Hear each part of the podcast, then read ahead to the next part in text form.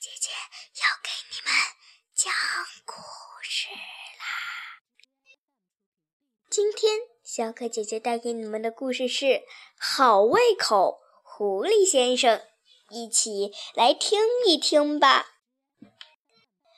狐狸先生嚼着最后一口肉，自言自语道。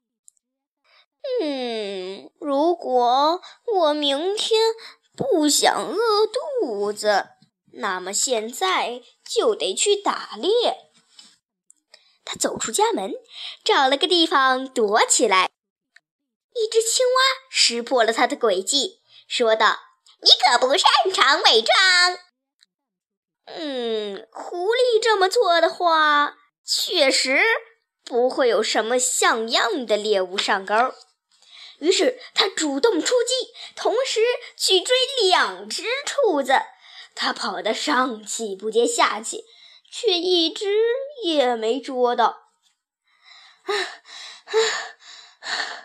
我们狐狸从小就知道，这样打猎是不行的。嗯，他一边喘气呀，一边不害臊地说道。再见，右边的兔子说道：“替我向你的家人问好。”左边的兔子也说道：“哎，为了填饱肚子啊，狐狸先生只好继续打猎。”哎，草地上有好大一堆肉，正安安静静的吃草。狐狸向他发起了进攻。哞儿，你好像有些不自量力呀！牛低声说着，用犄角结结实实顶了狐狸一下。狐狸先生飞了起来，他飞呀飞呀，真怕自己会摔得很惨。嘿，你可打破了跳远世界纪录啊！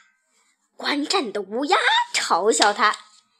话音刚落，狐狸先生就一头撞上了乌鸦站着的那棵苹果树。他鼻青脸肿、气急败坏地爬了起来，抬头对乌鸦说：“嗯，嘲笑一个摔跤的人可不好啊！你搞清楚你在跟谁说话了吗？”像你这样小看我的家伙，我见多了。我告诉你吧，我吃过河马肉，吃过鲸鱼肉，我还有过大象，哈哈哈！而且啊，我还拜访过几千个鸡窝，可不是他们请我去的哟。我敢肯定，明天我一定能吃到狮子肉。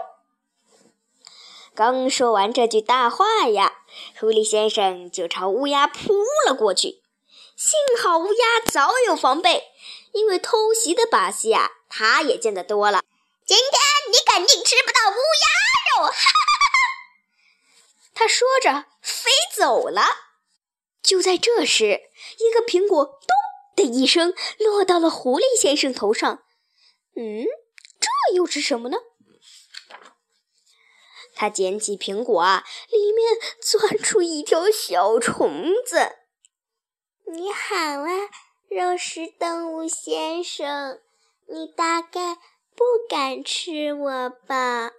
而且我也不值得你吃，还不够你塞牙缝呢。哈哈，小虫子边扭边说：“狐狸先生啊，还真不敢碰这恶心的小猎物。”他放下那个苹果，然后捡了几个没有虫子的，走了。